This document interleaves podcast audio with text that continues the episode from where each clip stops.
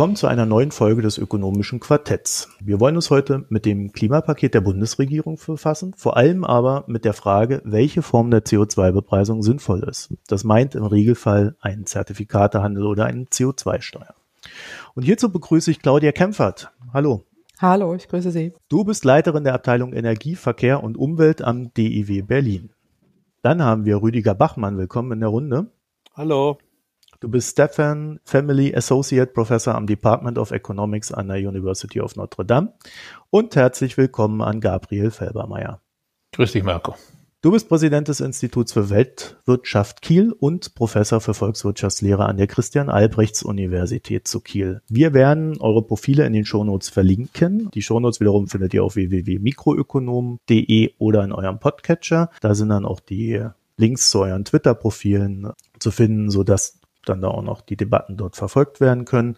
Wir werden diese Debatte auch einmal äh, natürlich unter unseren Kommentaren im Blog führen, aber auch in unserem Subreddit. Das verlinken wir dann ebenfalls. Und das ökonomische Quartett ist eine Koproduktion des Wirtschaftspodcasts Mikroökonom und des ökonomischen Debattenportals Makronom, dessen Gründer Philipp Stachelski die redaktionelle Betreuung innehat. Mein Name ist Marco Herak und ich werde wie gewohnt durch die Sendung führen. Claudia, bevor wir hier in Medias Res gehen, kannst du uns einen kleinen Überblick über das Klimapaket der Bundesregierung geben? Ja, also das Klimapaket der Bundesregierung ist ein Kompromiss aus einer sehr langen Diskussion, die man geführt hat, auch auf politischer Ebene, wo es darum geht, dass wir im Wesentlichen die Klimaziele 2020 nicht erfüllen und wir auch in eine Klimaschutzlücke laufen, wenn wir so weitermachen wie bisher. Das heißt, die 2030er Ziele rücken auch in weite Ferne, wenn wir nicht gegensteuern, insbesondere für die Sektoren die bisher sehr wenig gemacht haben. Das ist der Gebäudeenergiesektor und auch der Verkehrssektor muss man Anpassungen vornehmen. Das liegt auch daran, dass im europäischen Kontext diese beiden Sektoren liefern müssen, dass wir diese Non-ETS-Sektoren auch äh, im Blick haben müssen, wenn es darum geht, die Klimaziele von Paris einzuhalten, weil sonst auch Strafzahlungen drohen. Äh, sprich, man muss im europäischen Kontext Emissionszertifikate zukaufen. Das kann Milliarden kosten. Und um sich davor zu wappnen, hat man eben diese sehr intensiven Verhandlungen geführt und am Ende ist eben dieses Klimapaket herausgekommen, äh, wo man im Wesentlichen jetzt eine Architektur vereinbart hat, einen Monitoring-Prozess vereinbart hat, wo ein Expertenrat jährlich anschauen soll, ob man die Emissionsminderungsziele wird erreichen können. Das kann man jetzt mal als Gerüst, äh, als Architektur äh, benennen und darauf aufbauen, soll es ein CO2-Preischen geben, also 10 Euro pro Tonne CO2, ein homöopathischer Preis, der eingeführt werden soll, eben für diese beiden Sektoren Gebäude und Energie, Gebäude und Verkehr und dadurch soll eben eine Lenkungswirkung erzielt werden, was wir ja gleich diskutieren werden, was nicht der Fall ist. Aber das ist mal das Gerüst. Dann will man bei der, bei den erneuerbaren Energien weiter ausbauen. Das ist auch dringend dringend notwendig. 65 Prozent Anteil an der Stromproduktion bis 2030. Dazu fällt der Solardeckel weg. Äh, aber auch bei der Windenergie gibt es Probleme. Das hat man dort nicht thematisiert. Und man will ein bestimmtes Maßnahmenpaket auf den Weg bringen, um zum Beispiel auch die Elektromobilität zu fördern, die Gebäudeenergie, die Einsparungen äh, dort äh, stärker auch finanziell unterstützen, äh, die Elektromobilität insgesamt, also mehr Geld auch für Schienenverkehr ausgeben und keine Ölheizungen mehr erlauben ab 2026. Jetzt mal ganz grob gesprochen ist das, was man dort jetzt vereinbart hat. Es ist ja nur ein Eckpunktepapier was dort vorliegt, was man auch so als ersten Aufschlag bezeichnen muss, weil jetzt muss ja alles andere noch kommen, nicht nur die parlamentarischen Debatten, sondern auch der Kohleausstieg, das Klimaschutzgesetz, die Verkehrswende, die man voranbringen muss. Also das ist jetzt mal so ein erster Aufschlag. Ich habe gesagt, das ist das, was man politisch offensichtlich durchsetzen konnte, aber nicht das, was aus äh, Klimasicht, aus klimapolitischer Sicht tatsächlich notwendig gewesen wäre. Äh, so würde ich es auch nach wie vor einordnen. Du bist also nicht sehr begeistert davon. Bin nicht wirklich begeistert, nein. Also das, ich kenne auch niemanden, der wirklich begeistert ist, äh, weil wir haben ja sehr viele Studien auch im Vorfeld erstellt, sowohl zur CO2-Steuer oder CO2-Bepreisung, äh, wo wir verschiedene Vorschläge gemacht haben. Einen höheren CO2-Preis einzuführen ab 35 Euro pro Tonne CO2, der sich dann bis 2030 deutlich erhöht, 80 oder 180 Euro pro Tonne CO2 empfohlen, gleichzeitig eine Klimaprämie, die zurückgezahlt wird pro Kopf, ähnlich wie man es in der Schweiz auch macht. Äh, all diese Modelle haben wir vorgeschlagen, auch äh, entsprechend ausgestaltet, auch im Rahmen von Studien deutlich erklärt. Es kann nur ein Instrument von vielen sein. Es muss noch ein Maßnahmenpaket dazu kommen für alle anderen Bereiche, auch im Bereich Verkehrswende haben wir ja leider ein Politikversagen seit über 40 Jahren und das äh, wird jetzt nochmal wieder deutlich, wenn dort wieder so wenig passiert. Und das ist schon insgesamt sehr enttäuschend, muss man sagen. Aber vielleicht als einzig positiven äh, Schritt in die richtige Richtung kann man hier sagen, man hat sich mal geeinigt. Es ist ein Anfang und jetzt muss noch sehr, sehr, sehr viel mehr kommen. Ja, Gabriel, in äh, meiner Wahrnehmung war ja irgendwie so der CO2-Preis, der dann da rausgekommen ist in diesem Paket, äh, die größte Enttäuschung. Naja, äh, ich glaube, dass die Diskussion, ob wir jetzt eine CO2-Steuer brauchen oder ein Emissionshandelssystem, dass diese Diskussion sehr akademisch ist. Ich glaube, wichtig ist eben, dass die Externalität internalisiert wird mit einem CO2-Preis. Und ob das nun über eine Steuer kommt oder Zertifikate, das ist eigentlich nebensächlich. Da sollten wir uns nicht verkämpfen und keinen Glaubenskrieg draus machen. Ich persönlich habe eine Präferenz für einen Emissionshandel. Ich glaube, der ist äh, aus vielerlei Gründen besser als eine Steuer. Zum Beispiel, weil wir damit einfach sicher sind, dass wir die vereinbarten, völkerrechtlich vereinbarten Emissionsziele auch erreichen weil der äh, oder weil ein solcher Emissionshandelsapparat besser verknüpfbar ist mit dem schon bestehenden Emissionshandel äh, bei Strom und in der Industrie.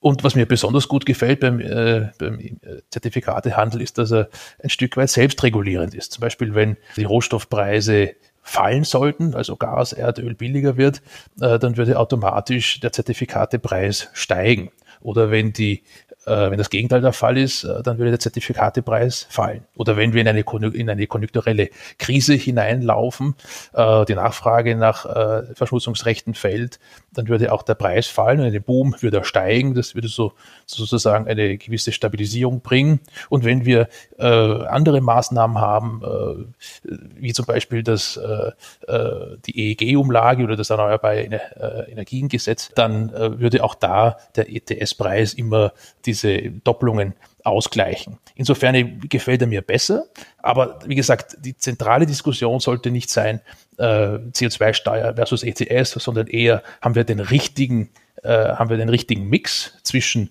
Bepreisung und Investitionen? Äh, ist die Bepreisung hoch genug? Äh, wenn Claudia gesagt hat, ein CO2-Preischen, äh, dann hat sie recht. Wenn wir mit 10 Euro pro Tonne anfangen, sind das eben nur 3 Cent pro Liter. Äh, das ist viel, viel zu wenig, stellt auch die ganze Glaubwürdigkeit des Systems in Frage.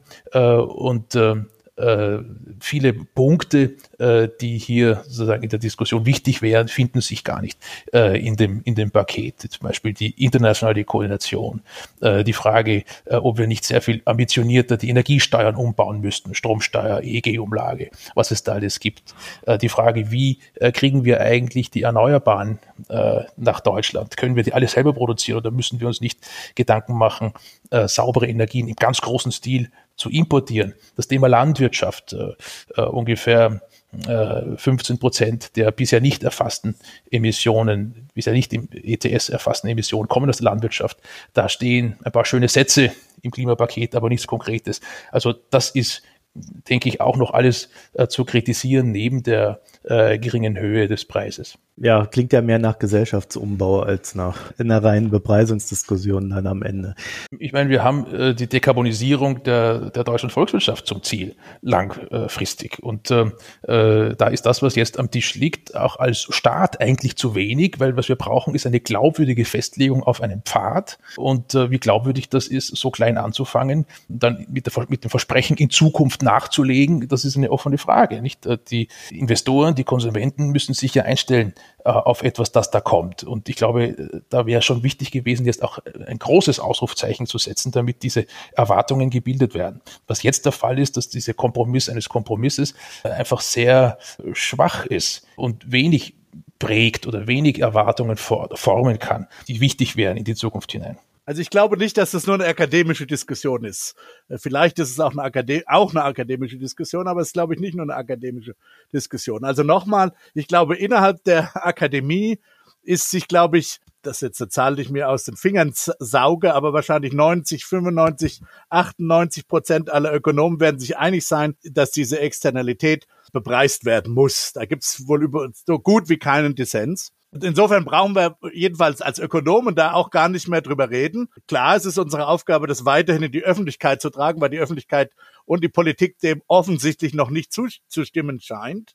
Ja, ähm, also das wird eine Aufgabe bleiben. Ich glaube auch, dass es keinen Konsens in der Ökonomik gibt, was ich äh, sozusagen über, über von den Äußerungen der Kollegen über Twitter oder in den sozialen Medien oder auch in den äh, sonstigen Publikationen lese, ob die CO2-Bepreisung sozusagen nur notwendig oder auch eine hinreichende Politikmaßnahme ist. Das setzt voraus natürlich eine gescheite CO2-Bepreisung, nicht von 10 Euro. Ob sie eben auch durch ein äh, Investitionspaket, um eben äh, Änderungselastizitäten dann auch zu erniedrigen, ja, dass Leute eben tatsächlich auch nicht nur die Anreizwirkung haben, aber auch eine realistische Chance haben, ihr entsprechend Verhalten zu ändern, brauchen wir da entsprechende Investitionen. Da wird, glaube ich, ist der Konsens schon deutlich niedriger.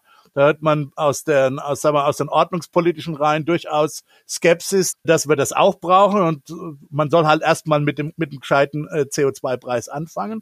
Das ist die eine Frage. Und dann, und die Debatte interessiert mich dann tatsächlich schon, weil als sozusagen als Makroökonom oder als relativ theoretisch akademisch arbeitender äh, äh, Ökonom stehe ich halt auch immer vor der Frage, mit welcher Werfe und mit welchem Leidenschaft äh, tatsächlich äh, der Unterschied zwischen der, der Mengenlösung, also einem wie auch immer gearteten Zertifikatesystem, äh, diskutiert wird und eben der Steuer der Preislösung. Ja? Gabriel hat einige Vorteile genannt, eben dass man direkt sozusagen die Mengenziele implementieren kann. Unter anderem, er glaubt, er behauptet auch, dass die internationale Anbindung äh, besser sei. Andere sehen das anders, glaube ich. Die Befürworter der Steuer befürchten, dass es höhere Preisunsicherheiten geben würde in einem Mengensystem.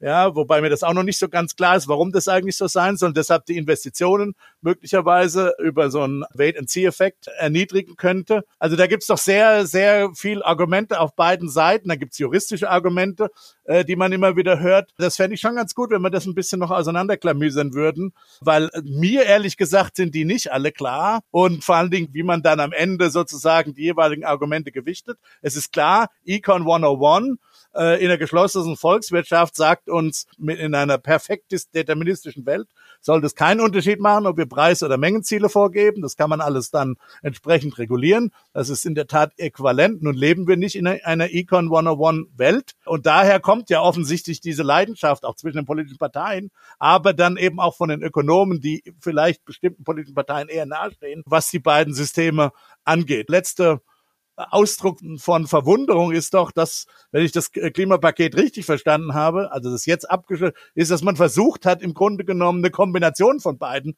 hinzubekommen, dass irgendwie ein Preis und eine Menge vorgegeben werden soll äh, äh, Ober- und Untermengen oder, oder o, o Höchstpreise und Niedrigpreise, dann aber auch noch Mengen. Das, was ja eigentlich überhaupt nicht gehen kann ja. äh, nach Econ 101. Man ist doch sehr verwundert über diese Diskussion. Ja, also ich, ich glaube auch, dass das sozusagen über die Frage, ob wir die Externalität bepreisen sollen, da, da, da haben wir keinen Dissens. Ähm, die Frage ist in der Tat eher CO2-Steuer oder ETS einerseits und die andere Frage, welche begleitenden Maßnahmen muss es geben? Und ich stimme dir vollkommen recht, dass äh, das, was jetzt äh, Zertifikate genannt wird in dem Eckpunktepapier, nichts mit Zertifikatehandel zu tun hat, denn es soll ja eben nicht gehandelt werden, jedenfalls nicht in den ersten fünf Jahren. Und was dann 2026 kommen soll, das riecht eigentlich auch schon wieder nach einer CO2-Steuer, denn wir wissen alle, für die Mengenziele, die wir ab 2026 erreichen müssen, sind wahrscheinlich 60 Euro Hochpreis, so wie der Höchstpreis, so wie das jetzt vorgesehen ist wahrscheinlich nicht passend, sondern da werden wir dann mit 60 Euro eine Übernachfrage kriegen. Das heißt, letztlich auch 2026 wird das ein CO2-Preis sein, der wird eben 60 sein und kein Handel. Also ich glaube, dass, dass die CDU hat das zwar, sieht das zwar anders, aber ich glaube, dass sich erst im Klimapaket eigentlich die SPD durchgesetzt hat, dass wir einen CO2-Preis haben in dem äh, Bereich Wohnen und Verkehr und kein äh, Zertifikatehandel und dass das auch über 2026 noch der Fall sein wird, weil diese Höchstpreisregelung gar kein äh, Zertifikatehandel zulassen wird. Claudia hat sich ja öffentlich für eine CO2-Steuer exponiert und eigentlich müsste sie ja glücklich sein, oder? Überhaupt mit, mit, nein. Mit, mit, mit der Entwicklung. Wenn, wenn stimmt, was der Gabriel sagt, dass es sich de facto um eine CO2-Steuer äh, handelt, das würde mich jetzt schon interessieren. Ja, Rudi. Nein, also überhaupt nicht äh, glücklich, weil ist das genau nicht das ist, was wir empfohlen haben und auch äh, umgesetzt sehen wollten. In der Tat haben wir uns äh, aufgrund von verschiedenen Argumenten, die jetzt hier schon teilweise angesprochen wurden, für eine CO2-Steuer ausgesprochen. Das ist einmal aufgrund der ökonomischen Effizienz, äh, wo wir sehen, dass äh, die, gerade wenn man einen Festpreis vorgibt, und wir haben äh, vorgeschlagen, mit 35 Euro pro Tonne CO2 einzusteigen, das dann relativ schnell auf 80 Euro pro Tonne CO2 ansteigen zu lassen aber auch auf 180 Euro pro Tonne CO2 bis 2030 zu gehen, durchaus möglich, weil man dann Planungssicherheit schafft. Das war ja die Frage eben aufgrund der Sichtbarkeit der Preissignale, die da kommen, dass heutige Investitionsentscheidungen vor dem Hintergrund eben auch äh, getroffen werden, wenn man weiß, die Preise gehen in diese Richtung was man jetzt bei einem Handel, bei einem Mengeninstrument eben erstmal so nicht hätte, wo man aber die ökologische Treffsicherheit hat. Das habt ihr eben auch schon sowohl Gabriel als auch Rudi gesagt. Äh, da ist eben die Steuer nicht so treffsicher. Aber wir kennen die Vermeidungskosten in beiden Sektoren. Das haben wir uns auch im Rahmen einer sehr umfassenden Studie genau angeschaut und sehen einfach, dass wir bei 60 Euro pro Tonne CO2 maximal ein Drittel der notwendigen genau. Emissionssenkung erreichen können in dem Sektor Verkehr, um den es hier in erster Linie geht. Sprich, drei Viertel aller anderen Emissionssenkungen, die, die dieser Sektor machen muss, das will ich auch nochmal deutlich sagen, bis 2030 gibt es Emissionssenkungsverpflichtungen im Rahmen der Non-ETS-Vereinbarung. Und wenn die nicht erfüllt werden, müssen Zertifikate zugekauft werden. Das heißt, hier drohen wirklich Kosten in Milliardenhöhe, die wir nicht in Investitionen äh, stecken, die wir nicht äh, über den Staatshaushalt äh, lenken können in bestimmte Investitionen, sei es in energetische Gebäudesanierung oder Ausbau der Ladeinfrastruktur, was auch immer, die uns nicht mehr zur Verfügung stehen. Das ist das eine hochproblematische daran. Das zweite ist diese, dieser feste Rahmen, der jetzt da entsteht oder die Preisfestsetzung ist ja genau das, was eben schon gesagt wurde, ist eben gerade kein Handel. Wenn wir jetzt mal sagen, ich gehe jetzt mal auf eure Instrumente, wunderbar, wir machen einen Emissionsrechtehandel, der hat so viele Vorteile, dann muss man das aber auch machen. Und das macht es gerade nicht. Und äh, wenn man sagt, man will es vorbereiten auf EU-Ebene, sehen wir erhebliche Probleme juristischer Art. Dazu haben wir juristische Studien in Auftrag gegeben, die uns das äh, dreimal aufgeschrieben haben. Das ist sowohl aus äh, Europarechtsperspektive nicht unproblematisch ist. Die Emissionshandelsrichtlinie muss angepasst werden, höchstwahrscheinlich. Dann auch noch äh, das Verfassungsrecht, was hier auf Deutschland-Ebene nicht ganz trivial ist, wenn wir solche Festpreise festlegen. Außerdem im europäischen Rahmen wäre eine qualifizierte Mehrheit im Europäischen Rat notwendig. Das ist nicht einfach vor den jetzigen Konstellationen. Aus dem Grund haben wir immer für eine Steuer uns ausgesprochen, weil sie kurzfristig einsetzbar ist. Sie schafft Planungssicherheit, äh, hat aber eben die Gefahr der nicht ökologischen Treffsicherheit. Da bin ich bei euch. Aber aus unserer Sicht wäre das eine Second Best World, mit der man hätte gut leben können, wenn man denn die Preise hoch genug gewählt hätte. So, Rudi. Ich wollte jetzt nur noch mal nachfragen, diese rechtlichen, die Euro europarechtlichen Bedenken und die verfassungsrechtlichen Bedenken, beziehen Sie sich nur auf den, auf das, sagen wir mal, Murks-Paket jetzt, das gerade verabschiedet worden ist, oder siehst du das grundsätzlich, ein grundsätzliches Problem mit dem Emissionshandel? Die verfassungsrechtlichen Bedenken beziehen sich auf das Murks-Paket. Da gab es ja auch okay. eine Anhörung äh, letzte Woche im Parlament, äh, wo es vorgetragen wurde, das BMU sieht es nicht so, die sagen, das ist äh, kein Problem. Wir sehen das äh, nach wie vor. Da, das andere mit dem Europa, der Anpassung der europäischen Emissionsrechte-Handelsrichtlinie, das wäre wäre machbar. Das muss man jetzt heute einleiten. Wir wissen, es kann drei, fünf Jahre dauern, äh, aber so ist es eben. Dann hat man eben bis 2025 vielleicht eine Hinleitung hin zu diesem europäischen System. Äh, da wären wir jetzt auch nicht grundsätzlich äh, total abgeneigt, dass man das macht. Wir sehen eben viele Hindernisse und Stolpersteine. Und äh, wenn man äh, jetzt die Wahl hat zwischen einem Instrument, was man sofort anpassen kann, Rudi hat es eben gesagt, Energiesteuerreform, Gabriel auch, Energiesteuerreform ist ohnehin fällig, äh, müssen wir machen, ist unproblematisch, ist juristisch unproblematisch, schnell umsetzbar. Äh, wir können hier das äh, äh auch die Externalitäten einpreisen. Wir müssen das nur eben auch entsprechend äh, dann auch durchs Parlament bringen. Aber es hätte eben viele Vorteile. Und diese Vorteile haben bei uns in der Argumentation überwogen. Äh, wir sträuben uns überhaupt nicht gegen eine Ausweitung des europäischen Emissionsrechtehandels. Nur das da, was da jetzt gemacht wurde, ist ja keine europäische Emissionsrechtehandelserweiterung. Das ist irgendwas, äh, was, äh, was uns äh, völlig schleierhaft ist, was es sein soll, was in jeglicher Hinsicht problematisch ist.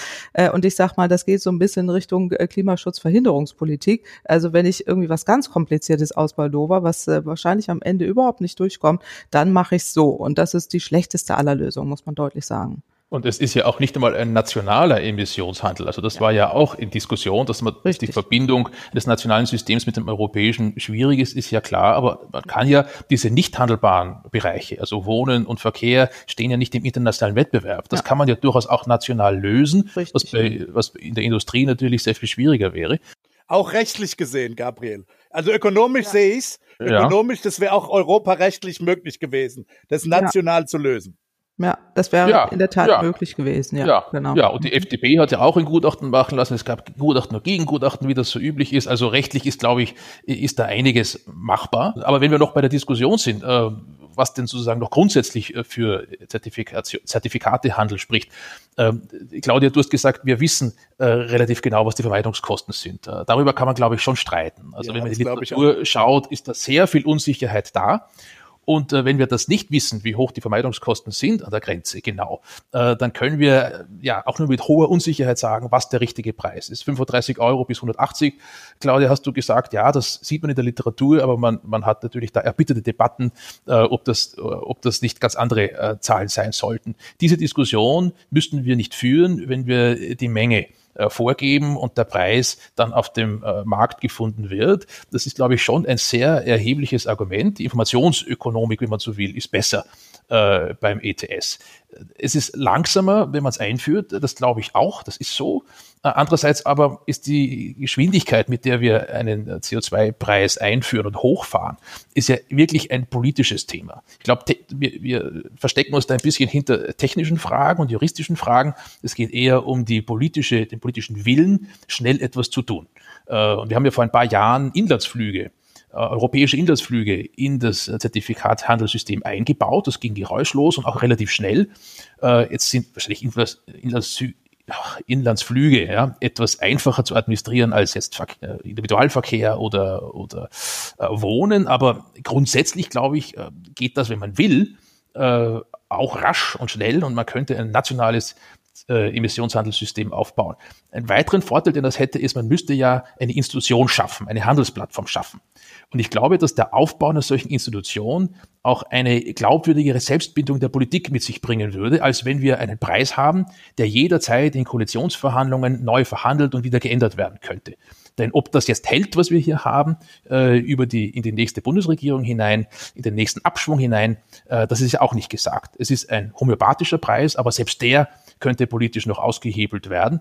Äh, deswegen die, die Tatsache, dass ein ETS Institution braucht, ist eine gute Sache. Gabriel, wenn ich da mal kurz einhaken darf, das kann man ja, man kann ja auch eine Institution schaffen. Also man gibt ja Mindestlohnkommissionen zum Beispiel. Also man könnte das ja zum Beispiel auch einer Kommission übergeben, eine relativ unabhängige Kommission, die dann eben relativ schnell, wie die, wie die Zentralbank, Preise erhöhen kann. Also das leuchtet mir schon ein, was Claudia sagt, dass man sagt, okay, klar, auch wenn, selbst wenn wir die Vermeidungskosten nicht kennen, aber man kann ja dann jährlich die, die Mengenziele sozusagen reevaluieren und wenn es eben nicht reicht, dann muss man eben weiter zulegen. Ja? Wobei ja, dann natürlich, stimme ich dir zu, dann ist natürlich die Preisunsicherheit auch wieder da, die ja gerade dieses System eigentlich vermeiden soll. Ne, beide richtig. Also Rudi einmal richtig und einmal Gabriel, dass man tatsächlich Preisunsicherheit hat. Aber ich würde gerne nochmal auf das Argument, weil das immer kommt, dass man sagt, mhm. der ominöse, die ominösen Vermeidungskosten sind, sind gar nicht bekannt, das weiß nur der Markt Was wir aber kennen aus der Empirie sind einmal Preiselastizitäten, die haben wir uns auch sehr genau angeguckt.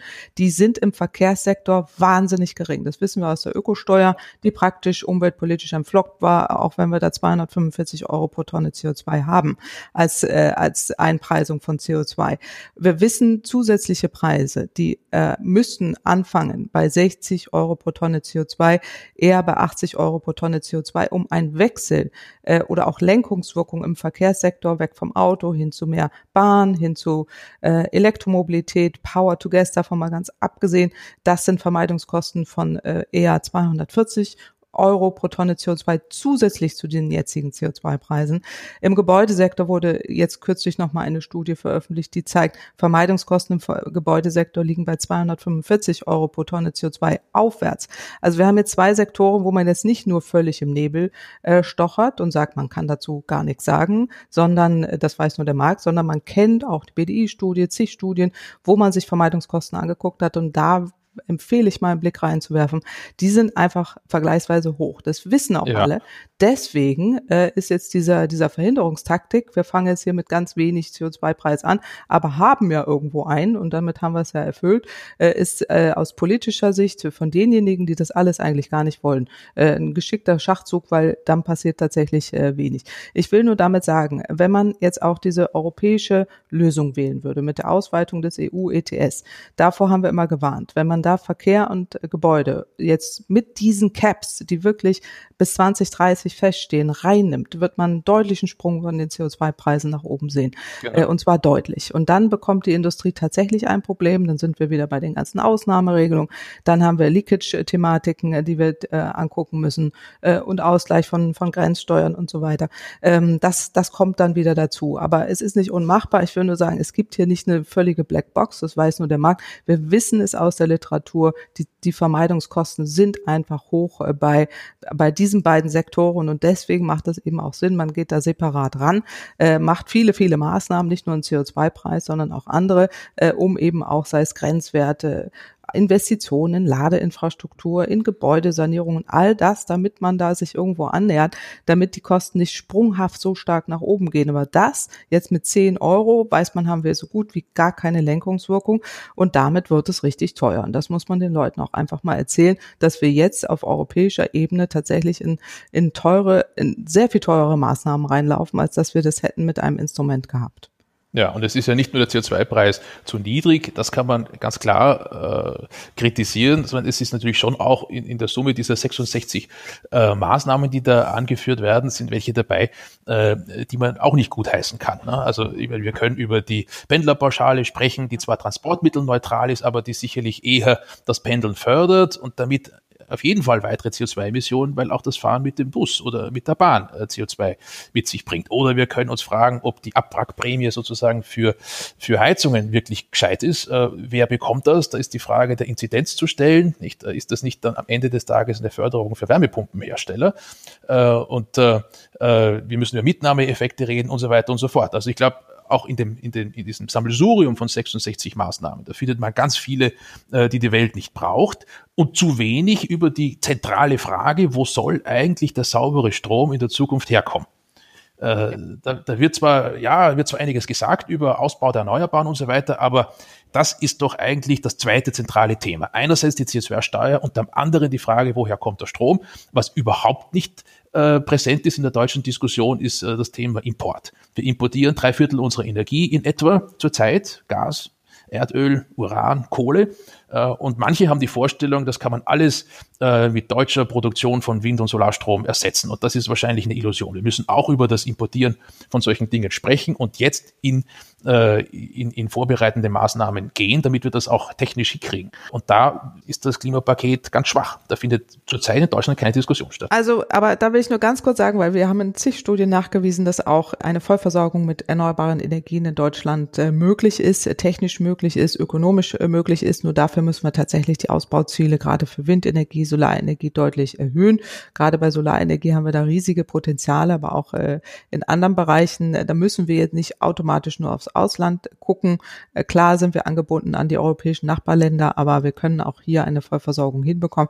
Wie auch in vielen anderen äh, Ländern der Fall ist. Aber ich würde Gabriel völlig zustimmen, dass wir den Fokus darauf im Moment überhaupt gar nicht haben. Es wird der Kohleausstieg thematisiert, aber nicht der Einstieg in eine Vollversorgung mit erneuerbaren Energien, was möglich ist, aber noch sehr, sehr, sehr weit weg. Ich meine, die politischen Restriktionen müssen wir schon noch mitdenken. Ich glaube, technisch mag es sein, vielleicht sogar ökonomisch mag es, stimmen, dass wir eine Vollversorgung in Deutschland hinkriegen, aber äh, wir haben gewaltige Widerstände dagegen.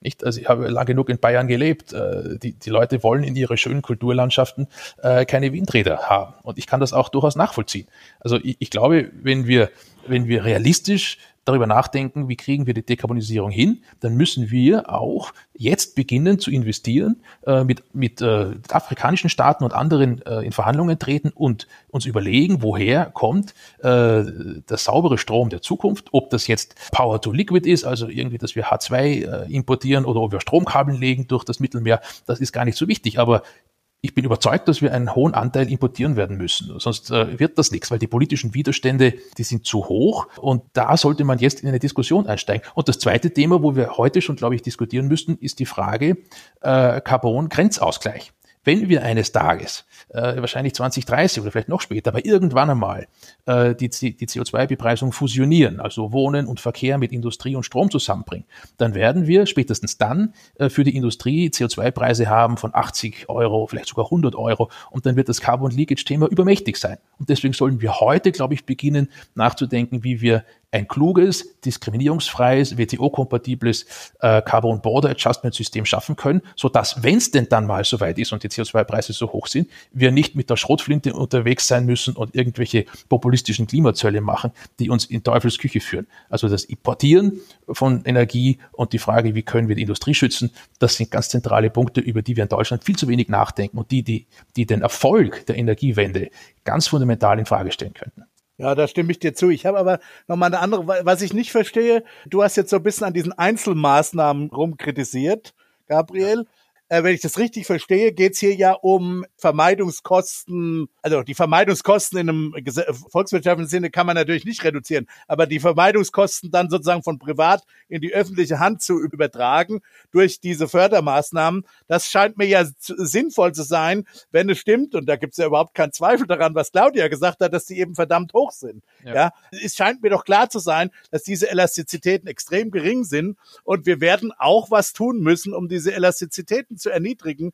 Sonst werden die Leute eben, sonst haben wir tatsächlich nur eine reine Abkassierung der Leute, die die Leute dann eben auch nicht akzeptieren werden. Auch das gehört doch wahrscheinlich dann zur politischen Akzeptanz dieser ganzen Klimapolitik, oder nicht? Absolut. Und ich äh, bin auch gar nicht so ein Gegner davon, diese, diese Einzelmaßnahmen jetzt so stark zu kritisieren, weil wir brauchen in der Tat Investitionen in die Ladeinfrastruktur, in den Schienenverkehr, in den öffentlichen Personennahverkehr, die Unterstützung der energetischen Gebäudesanierung. Das ist ja auch alles äh, mit da drin äh, in diesem Paket und das halte ich auch für sinnvoll, weil in der Tat kann man dann auch die Vermeidungskosten senken und auch Alternativen schaffen, weil ich wäre da völlig völlig äh, bei Rudi.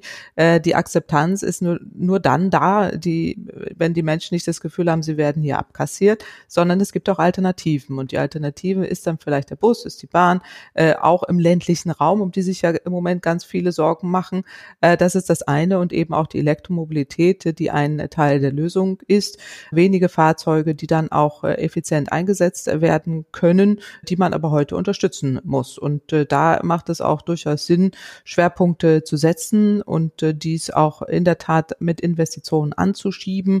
Wir sind ja äh, kurz vor einer drohenden Rezession und da in Zeiten von, von drohender Rezession, billigem Geld und jetzt eben auch Klimaschutzanforderungen macht das Sinn zu investieren und diese schwarze Null dann auch aufzugeben und äh, dann auch in Klimaschutzprogramme im größeren Stil mit zu investieren. Und das flankiert auch mit einem CO2-Preis wäre in der Tat etwas, was man auch äh, umsetzen kann und umsetzen sollte und wo es auch tatsächlich Akzeptanz geben kann und was auch volkswirtschaftlich Sinn machen kann. Da ist ja selbst Wolfgang Schäuble äh, sicherlich bei dir äh, mittlerweile, dass man investieren sollte, vor allen Dingen in die Zukunft, auch zu Kosten der schwarzen Null. Mir ist eine Sache aufgefallen in eurer Diskussion. Ähm, ihr, ihr seid sehr unzufrieden mit dem CO2-Preis von 10 Euro, aber irgendwie habt ihr so dieses kleine Detail überlassen, dass äh, in steter Regelmäßigkeit, nämlich mindestens einmal jährlich, in dieses Paket auch rein reingeguckt werden soll, ob denn die Ziele erfüllt worden sind. Äh, nun weiß man natürlich bei Politikern immer nicht so genau, wie sie das meinen mit der Kontrolle und wie die dann auch am Ende aussehen wird. Also mal vorbehaltlich dieser Ausgestaltung.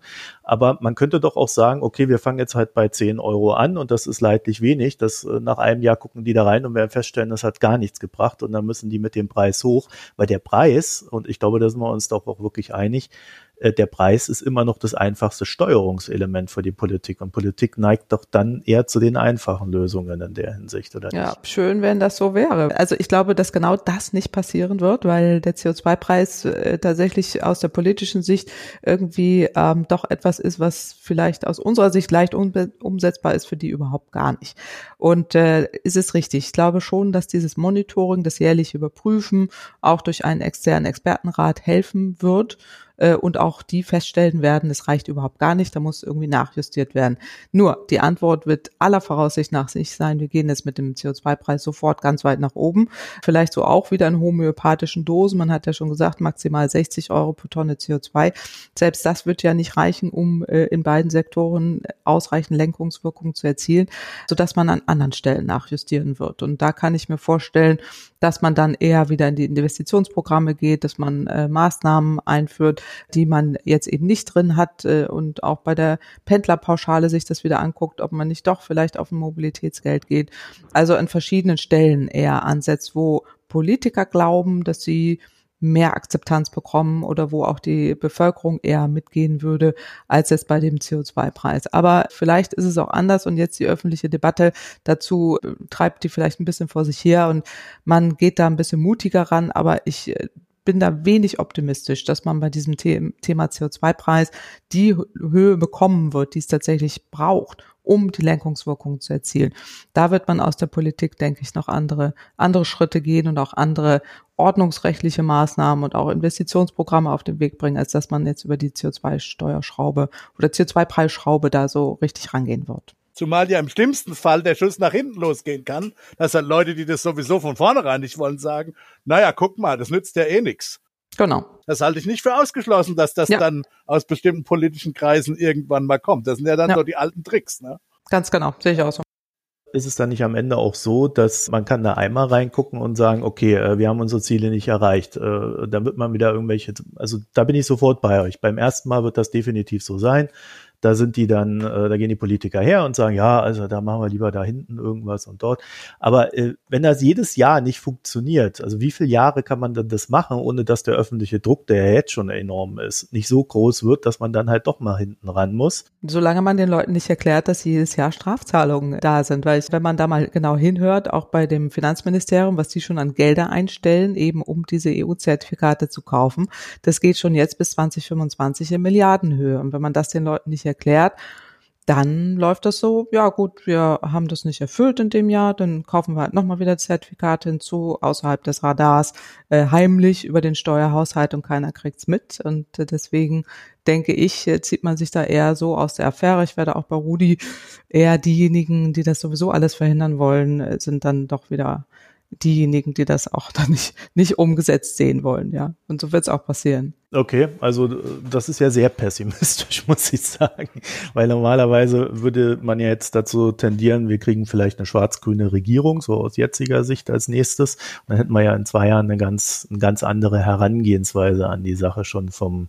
vom Impetus her, weil äh, die Grünen können ja solche Sachen eben nicht über den Haufen werfen. Ne? Ja, aber wenn wir jetzt eine ganz neue Regierung angucken, dann kann auch wieder ein völlig neues Klimapaket auf dem, äh, auf dem Tisch liegen. Aber jetzt reden wir über das, was auf dem Tisch ist und jetzt haben wir die jetzige äh, Regierung äh, da an Bord, die etwas äh, da gestalten. Und da sehe ich es tatsächlich eher pessimistisch, dass man sich jetzt da durchwuselt und so ein bisschen rauslambinert bis 2021 und äh, lässt das alles so seinen Gang gehen und hofft, dass die, dass die Öffentlichkeit da nicht allzu sehr negativ drauf guckt, weil auch große Angst immer da ist.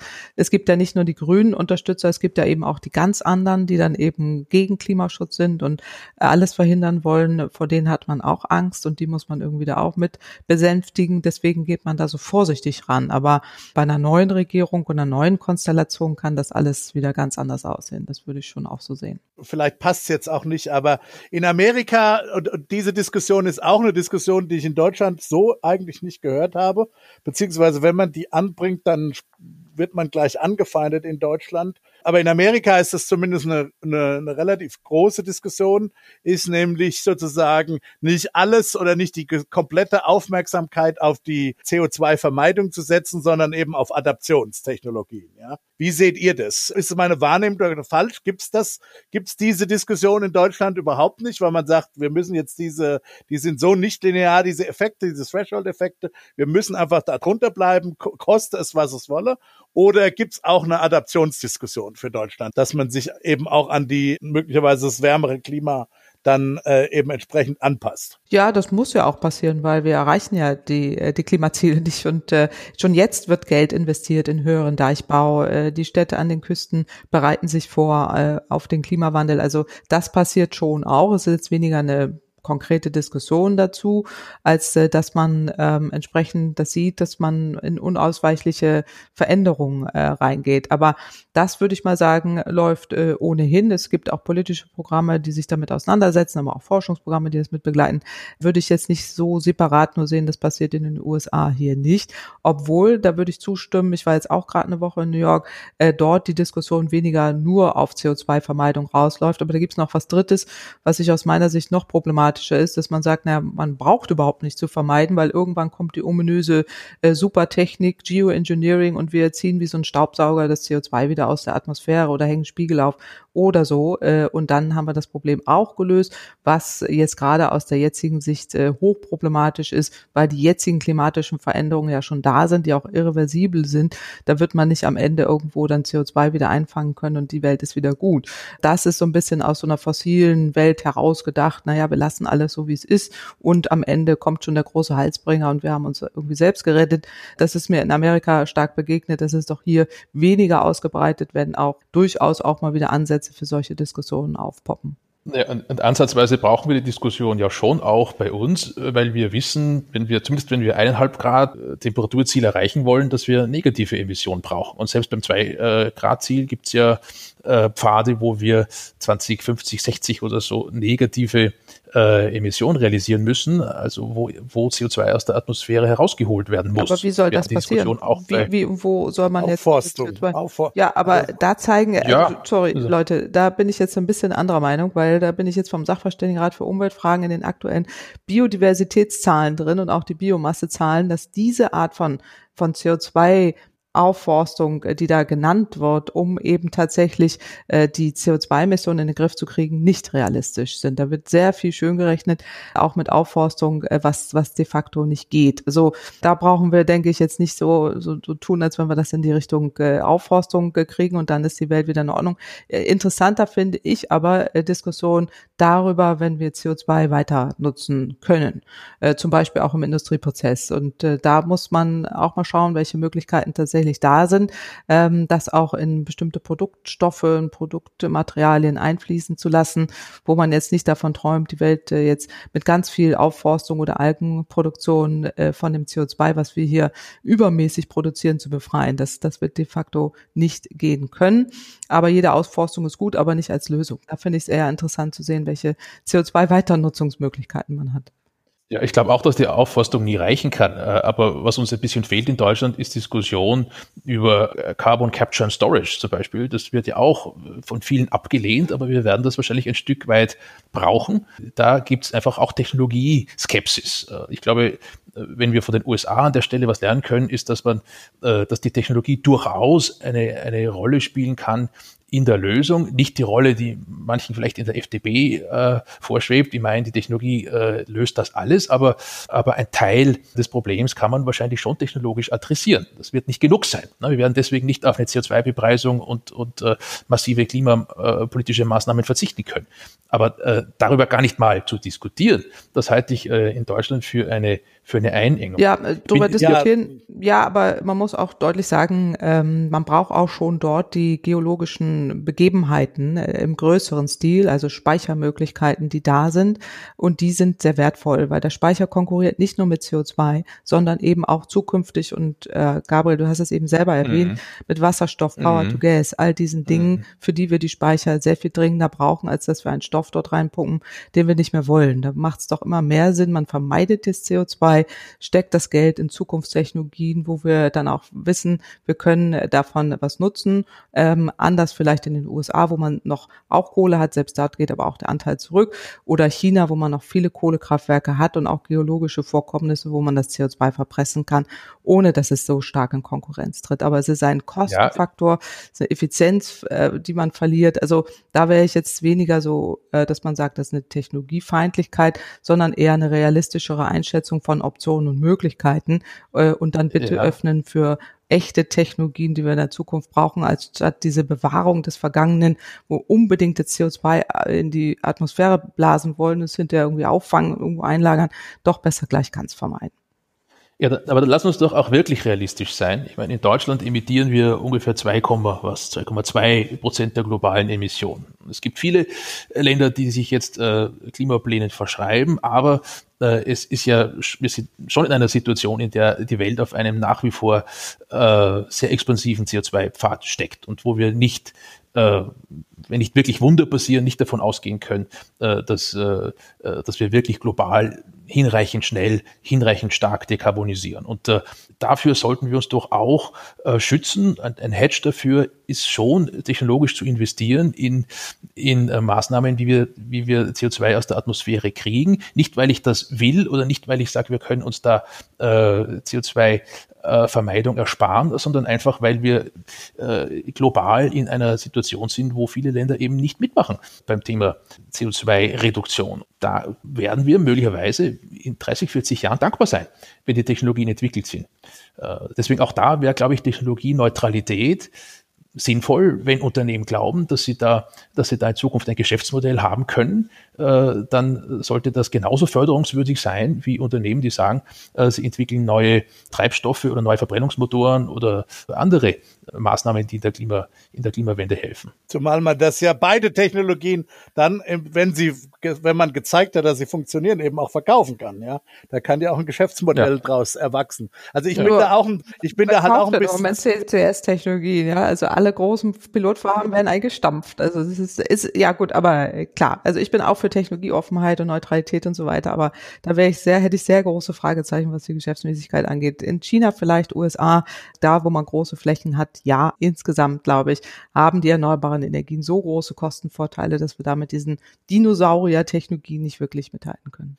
Eine, einen Aspekt hätte ich noch ganz gerne eingebracht. Wir haben äh, vorher gesagt, dass die CO2-Preise, die jetzt angedacht sind, viel zu gering sind. Da sind wir, da sind wir uns ja einig.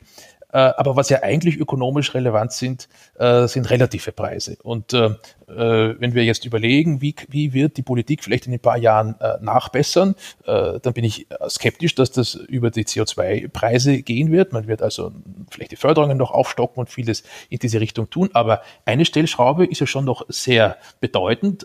Das ist der Preis von Strom nicht ähm, mit 6,4 Cent pro Kilowattstunde EEG-Umlage und dann noch die Stromsteuer dazu und die Mehrwertsteuer dazu. Da kann man ja über diesen Weg sozusagen erneuerbare Energien deutlich im, im Preis reduzieren, so dass die CO2-intensiven Energieformen eben teurer werden, selbst wenn wir den CO2, also relativ teurer werden, selbst dann, wenn wir den CO2-Preis nicht deutlich über 60 Euro kriegen. Und äh, ich glaube, das macht mich vielleicht ein bisschen optimistischer, dass eine Nachbesserung des Klimapakets in Form eines Komplettumbaus bei den Energiesteuern passieren können. Also wir haben auch vorgeschlagen, im Rahmen unserer CO2-Preisstudie die Strompreise zu senken. Also einmal angefangen bei der Stromsteuer, die man auch auf mhm. das verträgliche Maß runter senken kann. Das ist jetzt leider im Paket äh, nicht drin. Das halten wir für durchaus sinnvoll, das zu tun. Bei der EG-Umlage muss man ein bisschen vorsichtig sein, weil man dann wieder in Richtung Beihilfe politische Konstellationen kommt, gerade in eine Kooperation mit Europa, die das dann vielleicht wieder als Beihilfe einstufen. Das muss man vorsichtig behandeln.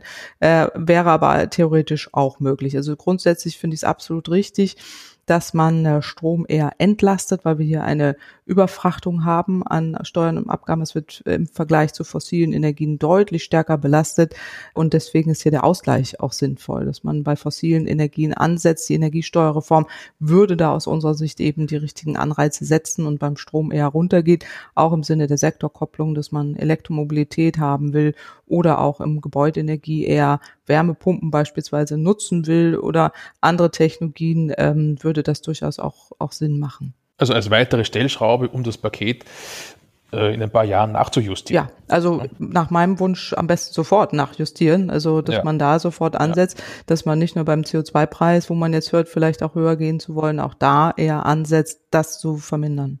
In meiner Wahrnehmung ist diese ganze Klimadebatte, naja, sehr stark von Ängsten geprägt. Das Spektrum geht da irgendwie so von ja, von Weltuntergang bis äh, Ökodiktatur. Das heißt also, irgendwie habe ich äh, vor allen Dingen so den Eindruck, dass egal wo die Leute stehen, das ist alles so polarisiert in dieser Debatte, dass es irgendwie äh, in der öffentlichen Debatte wirklich nur noch diese zwei, zwei Pole gibt, die den ganzen Raum einnehmen. Naja, aber das ist doch sehr bezeichnend. Also wir, wir sind jetzt drei Leute, die wahrscheinlich, ohne jetzt jemand nahe treten zu wollen, parteipolitisch, auch wirtschaftspolitisch durchaus unterschiedliche Auffassungen haben werden. Aber ich fand eher überraschend, es gibt ja immer das, äh, das schöne Bonbon, zwei Ökonomen, fünf Antworten oder so, aber es genau das Gegenteil ist ja passiert. Wir sind uns ja im Grunde genommen einig. Wir sind uns einig, dass der Preis zu niedrig ist, dass er vernünftig, dass er vernünftig bepreist werden muss, dass diese Externalität beseitigt gehört. Ja, äh, wir sind uns einig, dass man äh, elastizitätserniedrigende äh, Maßnahmen, äh, erhöhende Maßnahmen, sorry, äh, äh, äh, begleitend durchführen muss, dass man den Big Picture, wo kommt eigentlich der Strom her, diskutieren muss, sind wir uns alle einig. Und selbst bei der technischen Frage jetzt Mengen- oder Preissystem ist der Dissens doch letztlich, wie gewichten wir die unterschiedlichen Implementationsprobleme, aber nicht grundsätzlich. Ja, also die Einigkeit, die wir jetzt jedenfalls äh, unter drei Ökonomen gehört haben, fand ich äh, erstaunlicherweise hoch. Und vielleicht hilft das ja auch ein bisschen in der, in der, in der, in der öffentlichen Debatte, diese, äh, diese Einigkeit dann doch bei aller Detaildiskussion auch zu transportieren. Ich weiß nicht. Aber das ist doch auch eine hochstilisierte Zuordnung, dass man immer meint, dass Ökonomen dann irgendwo dazugehören oder da oder was weiß ich. Also das ist doch gar nicht mehr zeitgemäß. Und gerade beim Klimathema trifft das doch sowieso nicht äh, zu, äh, weil wir eine genau. Dekarbonisierung äh, benötigen. Die Wege dorthin können unterschiedlich sein. Man kann unterschiedliche Einschätzungen haben, aber letztendlich geht es darum, äh, in Nuancen äh, zu unterscheiden, wie man jetzt bestimmte Wege äh, einordnet. Und ökonomisch gesehen, da jetzt so Lager aufzumachen, wie das jetzt ja einleitend gesagt wurde, da gibt es dann Ängste, da gibt es eine große Polarisierung äh, auf allen äh, Seiten. Das mag politisch so sein, das mag auch in der Öffentlichkeit so sein, das mag jetzt auch durch die durch die ähm, äh, ganzen Proteste, die es weltweit gibt, der Fall sein oder auch die äh, entsprechende einerseits die Klimaschützer, andererseits die ähm, entsprechenden Populisten, die dann das anders wieder nutzen. Das mag alles der Fall sein. Aber diejenigen, die Empfehlungen erarbeiten, auch für die Bundesregierung, und das sind wir alle Berater, auch für Regierungen, müssen doch immer gucken, wo sind bestimmte Entwicklungen, die da sind, wo will man hin. Niemand stellt das Pariser Klimaziel in Frage, niemand stellt in Frage, dass wir Klimaschutz machen müssen. Äh, und dann muss man bestimmte Wege gehen, die letztendlich eine vollständige Dekarbonisierung hervorbringen müssen. Und äh, solange man da auch in diesem Ziel einig ist, äh, ist es doch sehr schlussfolgernd, dann auch in dieser Art und Weise drüber zu debattieren. Dafür ist die Wissenschaft auch da, welche, welche Stellschrauben machen an welcher Stelle Sinn und wo kann man pragmatische Lösungen auch einschlagen, ohne dass man in diese Art von Polarisierung reingedrängt wird, die es ja in der Wissenschaft ohnehin nicht so äh, gibt, die es vielleicht in der politischen oder auch medialen Öffentlichkeit gibt, aber in der Wissenschaft äh, doch nicht. Also insofern soll, muss man ja auch streiten über einzelne äh, Maßnahmen, die man empfiehlt, aber ich finde diese Zuordnung in diese Schubladen hochproblematisch. Also in manchen äh, wirtschaftspolitischen Diskussionen haben wir schon sehr viel mehr Polarisierung. Ich denke mal an die Rolle der EZB und an die Geldpolitik. Das, äh, da sind schon die Lager sehr viel unversöhnlicher. Genau. Hier im, beim Klimathema ist es in der Tat überraschend, wie viel Übereinstimmung da ist, äh, wenn man liest, was, was der Sachverständigenrat geschrieben hat, was äh, der, der Beirat im Bundeswirtschaftsministerium geschrieben hat, was die Institute geschrieben haben, was, äh, aus, da ist relativ viel Übereinstimmung da. Und die zentrale Herausforderung, glaube ich, für uns ist jetzt nicht so sehr, uns zu in, in Glaubenskriegen irgendwie CO2-Steuer versus ETS zu begeben, sondern in der öffentlichen Diskussion klarzumachen, äh, dass wir über eine äh, Bepreisung äh, von CO2 äh, effizientere Lösungen bekommen als äh, als durch ein Verschleppen des Themas mit geringen Preisen äh, oder durch ein Sammelsurium von Einzelmaßnahmen, die sich gegenseitig behindern, äh, die sehr viel Geld kosten, äh, die sehr viel politisches Kapital binden. Ich glaube, dieses, dieser, diese, der Kreuzzug, wenn man so, wenn man das Vokabel verwenden will, den die Ökonomen hier, in den die Ökonomen hier ziehen müssen, ist wirklich den der CO2-Bepreisung und wo wir, glaube ich, mehr Glaubwürdigkeit brauchen, ist die Diskussion, wie die Bürger in die Lage versetzt werden, mit dieser Herausforderung umzugehen. Also die Klimadividende oder, oder eine massive EEG-Umlagensenkung äh, oder Maßnahmen, die den Leuten erlauben, mit den höheren CO2-Preisen umzugehen, ohne zu verarmen. Ich glaube, das ist in der nächsten Phase, nachdem wir uns hier so einig sind, äh, was den CO2-Preis angeht, äh, ist das das, wo wir liefern müssen. Dass wir dass wir ein bisschen äh, beitragen zu einer, äh, zu einer äh, konstruktiven Diskussion, die den Leuten die Ja, und da haben wir auch Vorschläge gemacht. Ich meine, mit der Klimaprämie haben wir Vorschläge gemacht. Wir haben uns das ja angeschaut bei einer CO2-Bepreisung, wie man auch gerade jetzt alle Einkommensgruppen entlasten kann. Dazu haben wir ja auch zusammen mit dem SÖP, haben DIW die Studien uns angeschaut und auch sehr intensiv Musterhaushalte äh, bewertet, wie man dort auch eben auch Entlastungen schaffen kann. Äh, und das ist auch ein, ein Weg aufzuzeigen, dass es durchaus möglich ist. Nur wissen wir doch alle, all das, was wir empfehlen, sei es über die Sachverständigenrat für Umwelt, wo ich auch tätig bin, oder auch der Wirtschaft, dass all das, was man vorschlägt, nicht unbedingt eins zu eins Einklang findet in politische Entscheidungen. Das sind dann eben andere Dinge, die dort äh, dann eine Rolle spielen. Äh, und da wäre es dann äh, schon wichtig, dass auch äh, die Ökonomen äh, deutlich machen, welche Chancen und welche Risiken an diversen äh, Stellen äh, da sind. Und ich glaube, dass wir im Moment aber ein interessantes Zeitfenster haben, was auf ist, äh, wo man auch äh, jetzt bestimmte Gestaltungsoptionen einbringen kann. Äh, und äh, je mehr äh, sich da auch zu Wort melden, das merkt man jetzt ja auch schon durch die öffentlichen Äußerungen, äh, desto besser, weil die Politik dann doch wieder gefordert wird, zu, zu reagieren, nachzusteuern, nachzuliefern und äh, dann auch auf Effizienz zu gucken äh, bei all den Dingen, Dingen, die sie dort tut und, äh, und entsprechend die Möglichkeiten jetzt auch zu nutzen, die, die es dort gibt, dass Klimaschutz endlich, endlich, endlich äh, auch mal mehr umgesetzt wird. Ich selber bin ja schon seit 25 Jahren in der Thematik und kann einfach berichten, das war jetzt in den letzten Jahrzehnten nicht so, äh, äh so stark hm. der Fall, äh, dass man sich dort geöffnet hat. Insofern freue ich mich darüber, dass überhaupt mal jetzt äh, Windows of Opportunities sich öffnen und auch mal Möglichkeiten da sind, dass sich ein bisschen mehr bewegt in diese Richtung. Wir sind ja nicht nur Berater der Politik oder ihr seid nicht nur Berater der Politik, ich ja nicht, sondern wir sind ja auch Berater des Volkes. Und da glaube ich, finde ich die Tatsache, dass sich Ökonomen, die sich bei anderen Fragen, sagen wir mal Geldpolitik, insofern würde ich da Gabriel recht geben, bei der Geldpolitik oder sagen wir mal bei der Frage, wie groß soll der Staat sein, wie groß soll die Aktivität des Staates sein, könnten wir drei uns wahrscheinlich vermutlich mal nicht unbedingt schnell einigen. Heute haben wir uns aber doch relativ stark schnell geeinigt und ich, wir haben auch keine Glaubenskriege geführt. Im Gegenteil, ich habe jetzt endlich mal verstanden, woher die Diskussion Mengen versus Preisziele richtig herkommt und was da die unterschiedlichen Argumente sind. Aber Glaubenskriege waren da nicht dabei, sondern es waren jeweils vernünftige Argumente und man kann die dann am Ende eben ein bisschen unterschiedlich gewichten, diese Implementationsfragen. Aber am Ende war das kein Glaubenskrieg. Also was ich sagen will, ist doch, dass wir eine Chance haben, hier bei einem Thema, wo, also, wo wir relativ geschlossen als, als Profession sozusagen auftreten können, ja, gegenüber der Öffentlichkeit, zu sagen, es muss passieren, weil wir hier eine massive Externalität haben, die endlich, endlich, endlich internalisiert werden muss.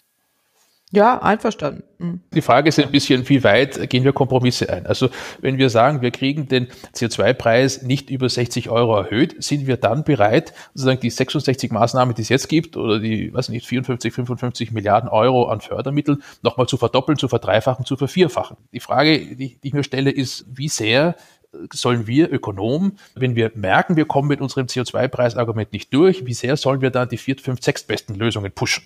Ähm, denn da ist ja die Frage schon, äh, wie effektiv sind diese Dinge, wie viele Mitnahmeeffekte gibt es da, wer profitiert da eigentlich, welche Wirksamkeit hat das? Wir wissen, das kostet am Ende des Tages viel Geld, muss auch finanziert werden, was wiederum auch den, äh, am Ende des Tages äh, den Steuerzahler belastet und Widerstände hervorrufen kann.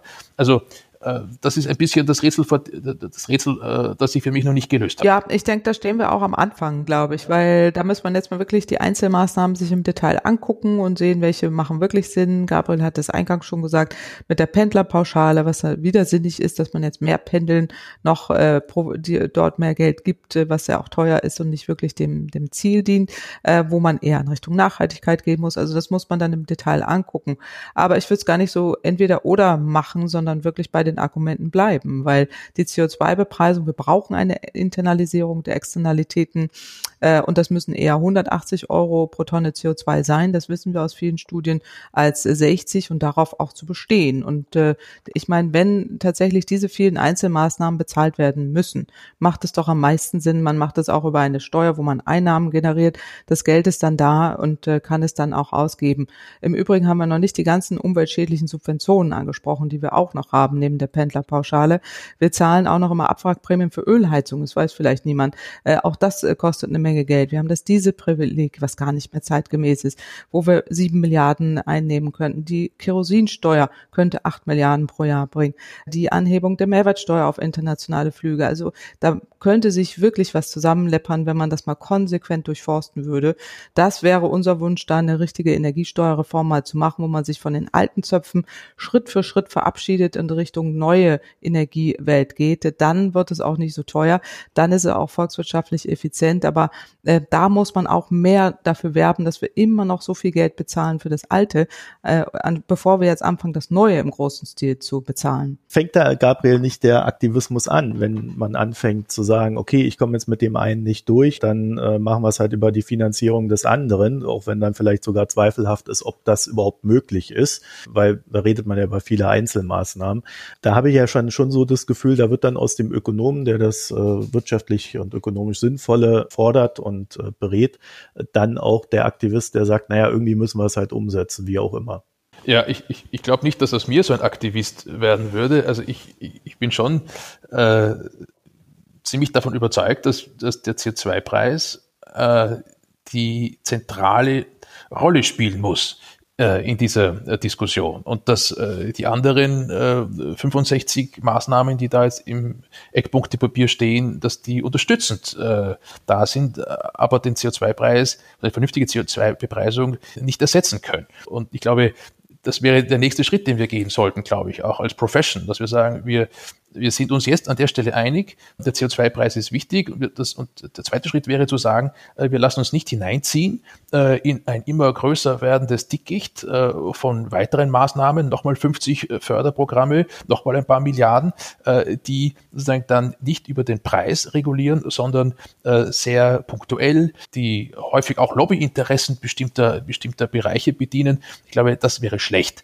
Wenn, wenn wir schaffen würden, dieses CO2-Preisthema jetzt nachhaltig als Ökonomen äh, zu pushen, dann wäre das schon, dann wäre das schon ganz gut. Und das würde uns auch bewahren vor einem Aktivismus. Heißt natürlich auch, dass man dann an der einen oder anderen Stelle, jetzt rede ich da als Institutspräsident, dass man da bestimmte Aufträge vielleicht nicht übernehmen sollte, die dann sozusagen überlegen, wie kann man denn nun besonders äh, clever die eine oder andere äh, Maßnahme umsetzen, um möglichst viele Leute äh, möglichst glücklich zu machen. Ich glaube, da, da müssen uns dann auch schon die, die, die, die Prinzipien leiten und das, das läuft am Ende über den, über den relativen Preis schmutziger äh, Treibstoffe, also CO2-Steuer und letztlich auch Strompreis. Also ich wäre voll dabei, dass wir jetzt gerade im Thema Energiesteuerreform überhaupt die ökologischen Subventionen, die man eher rechtfertigen kann als jetzt die ganzen umweltschädlichen Subventionen, dass man das auch thematisch äh, stärker äh, immer wieder einbringt und auch immer wieder auf das rückbesinnt, äh, wo man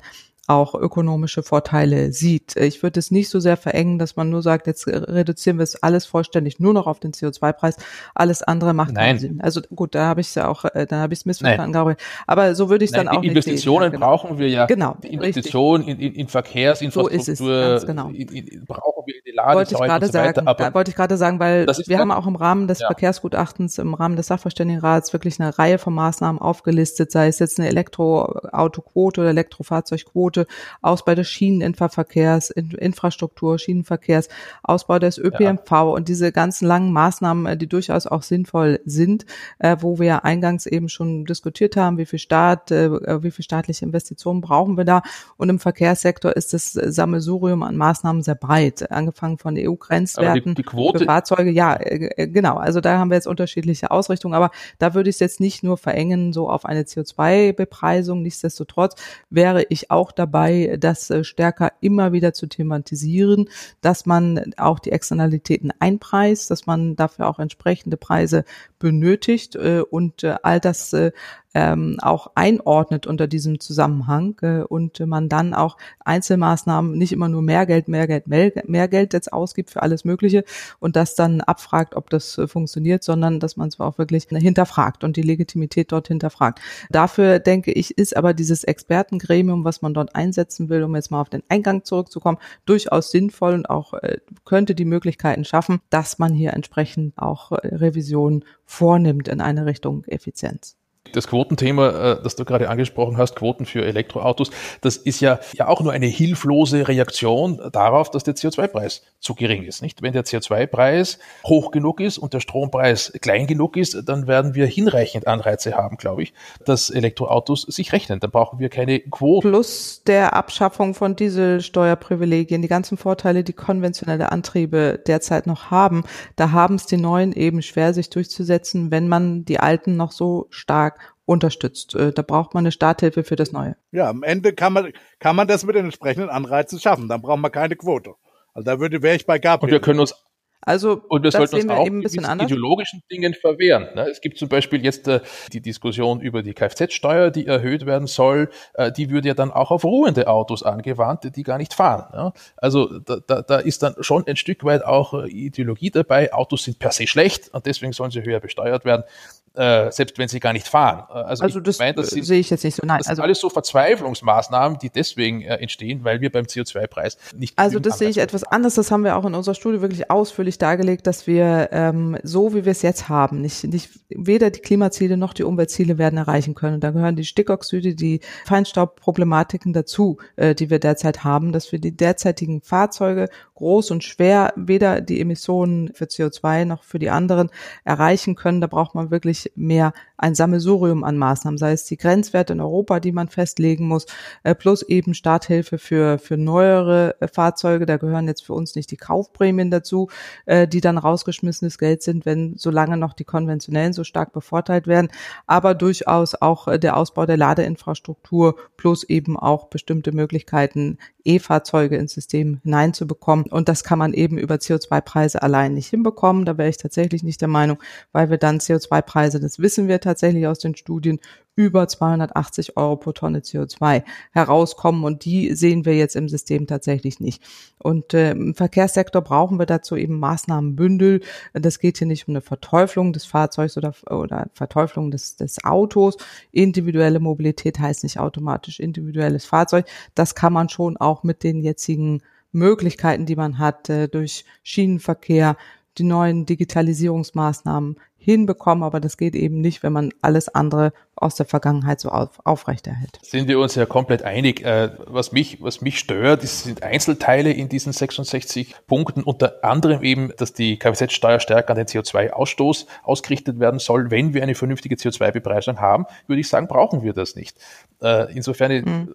aber dass wir Infrastruktur brauchen, dass wir die Ladesäulen brauchen, dass wir den ÖPNV ausbauen müssen. Ich glaube, da sind wir, da sind wir äh, d'accord. Mhm was, was, was mir halt sozusagen, äh, was ich sehe, ist, dass, dass wir wahrnehmen, die CO2-Bepreisung ist zu gering, äh, die bringt's nicht und äh, dass wir jetzt sozusagen in sehr, sehr imperfekte Substitute hineingehen, die sehr viel Geld kosten und die voll sind mit Dingen, die man als Ökonom eigentlich nicht haben will, ne? wo dann ideologische Beigeschmäcke dabei sind, wo es darum geht, jetzt äh, irgendwelchen Branchen irgendwelche Boni zukommen zu lassen, wo man sehr, sehr diffuse Instrumente einsetzt, die wenig äh, zielgerichtet sind. Und äh, deswegen so nochmal der Appell, dass, dass letztlich am Ende der relative Preis von CO2-intensiven Treibstoffen das zentrale Steuerinstrument sein muss und alles andere nachgeordnet ist. Dass wir, dass wir investieren müssen in Infrastruktur, klar. Aber sagen, am Ende äh, sind das sind das äh, begleitende Maßnahmen, die ohne eine Veränderung des CO2-Preises relativ zum sauberen Preis wenig Sinn machen würden. Also am Ende muss immer der Klimaschutz stehen und das Klimaschutzziel ist eben, äh, muss erreicht werden und dazu bedarf es sehr, sehr vieler äh, Maßnahmen und auch Instrumente. Aber äh, ich würde übereinstimmen, dass wir tatsächlich die äh, klimaschädlichen Emissionen verteuern müssen und zwar massiv. Und äh, da, alles das, was wir im Moment aber auch noch haben an umweltschädlichen Subventionen, an das, was wir auch noch immer in die fossile Industrie stecken, komplett abschaffen und dann ähm, ja. Wirklich auch konsequent auf Klimaschutzziele ausrichten, dann äh, würde man auch deutlich, deutlich mehr Effizienz erreichen und müsste nicht ein Maßnahmenpaket nach dem anderen alles Mögliche da aufbauen, äh, um eben diese Klientelwirtschaft, da wäre ich auch bei Gabriel, äh, zu vermeiden, sollte man das konsequent durchforsten und auch auf Klimaschutz ausrichten würde ich, da, da würde ich dir sofort zustimmen, Claudia. Es geht ja gar nicht darum, dass man nur auf den CO2-Preis setzt. Es geht auch nicht mhm. darum, dass man eben die, die nicht in, in bestimmte öffentliche Infrastrukturinvestitionen macht. Da sind wir uns alle einig. Es geht ja darum, dass ja. man, das hat ja Gabriel betont und ich betone es jetzt auch nochmal, um die Relativpreise und, und was du sagst, darum geht, dass die Relativpreise ja auch aus anderen äh, Gründen Murks sind, weil wir eben das Dieselprivileg haben, weil wir keine Kerosin etc. etc. Ja. ja das ja. ist ja schon alles gesagt ja. worden. Das ist ja alles, ja. das ist sozusagen der Relativpreis kommt ja von, ist ja wie so ein Zangending. Der kommt, der stimmt ja von zwei Seiten her nicht mit anderen Worten. Ja. Genau. Und wir müssen doch einen anderen Sektor, der sozusagen wirklich der Champion ist, wenn man über Privilegien äh, spricht, reden, nämlich die Landwirtschaft. Äh, die kommt nämlich, die kommt nämlich ziemlich ungeschoren davon. Wir diskutieren in Europa über Reform der gemeinsamen Agrarpolitik. Da kommt das Klimathema vor, aber es kommt nicht so vor, wie wir uns äh, als Ökonomen das vorstellen, nämlich auch dort über eine Bepreisung der Externalitäten. Das spielt da kaum eine Rolle. Da wird sozusagen nur äh, über die Fördermaßnahmen und über irgendwelche sozusagen äh, Sammelsurium von, von Klein-Klein nachgedacht, aber eine CO2-Bepreisung oder eine Bepreisung auch von Lachgasemissionen und so weiter, was technisch teilweise herausfordernd ist, aber nicht, aber grundsätzlich auch dort geht, äh, wird wenig diskutiert. Deswegen vielleicht ein, ein, Podcast in der Zukunft, gemeinsame Agrarpolitik. Wie kann die, wie können wir das stemmen, dass der Agrarsektor seinen Beitrag leistet äh, zum Klimaschutz? Es ist ja keine unerhebliche Quelle von CO2-Emissionen. Also ich finde das mit der Landwirtschaft enorm wichtig. Da würde ich wirklich uneingeschränkt zustimmen, weil da gibt es überhaupt null Dissens, sondern eher großer Konsens. Aber jetzt nochmal auf unser Thema zurückkommen, denke ich, äh, ist es, ist es schon wichtig, dass wir jetzt das Momentum nutzen. Und da würde ich nochmal für werben, ähm, dass wir wirklich eine lange Zeit der Untätigkeit hinter uns lassen und äh, wir einfach auch wirklich sehen, dass, dass wir jetzt die, ähm, die Möglichkeiten haben, endlich mal auch gerade im Verkehrssektor, im Gebäudeenergiebereich vernünftigen Klimaschutz äh, zu machen und äh, dann auch ähm, alles hinterfragen, was wir so in der Vergangenheit eingeführt haben und dann in der Zukunft das hoffentlich äh, besser machen und es immer auch abprüfen ob das was bringt für den Klimaschutz oder ob wir jetzt hier nur wieder irgendwelche Klientelpolitik äh, betreiben. Äh, insofern äh, wäre das jetzt so mein Wunsch, auch dafür zu werben, ähm, da am Ball zu bleiben und, und wirklich mehr zu tun in Richtung Klimaschutz, damit uns das nicht wieder passiert, was 2020 so ist, dass wir die Klimaziele nicht erreichen und bis 2030 endlich unsere Hausaufgaben richtig gemacht haben. Dann bedanke ich mich recht herzlich, dass ihr teilgenommen habt. Und zwar Gabriel Felbermeier. Vielen Dank. Sehr gern. Claudia Kempfert. Danke ebenso. Und Rüdiger Bachmann. Danke und tschüss. Und ihr, liebe Hörerinnen und Hörer, wenn ihr äh, jetzt noch ein paar Fragen oder Anregungen habt, dann könnt ihr auf www.mikroökonomen gehen mit OE und dort weiter diskutieren oder in unser Reddit. Vielen Dank dafür und bis bald.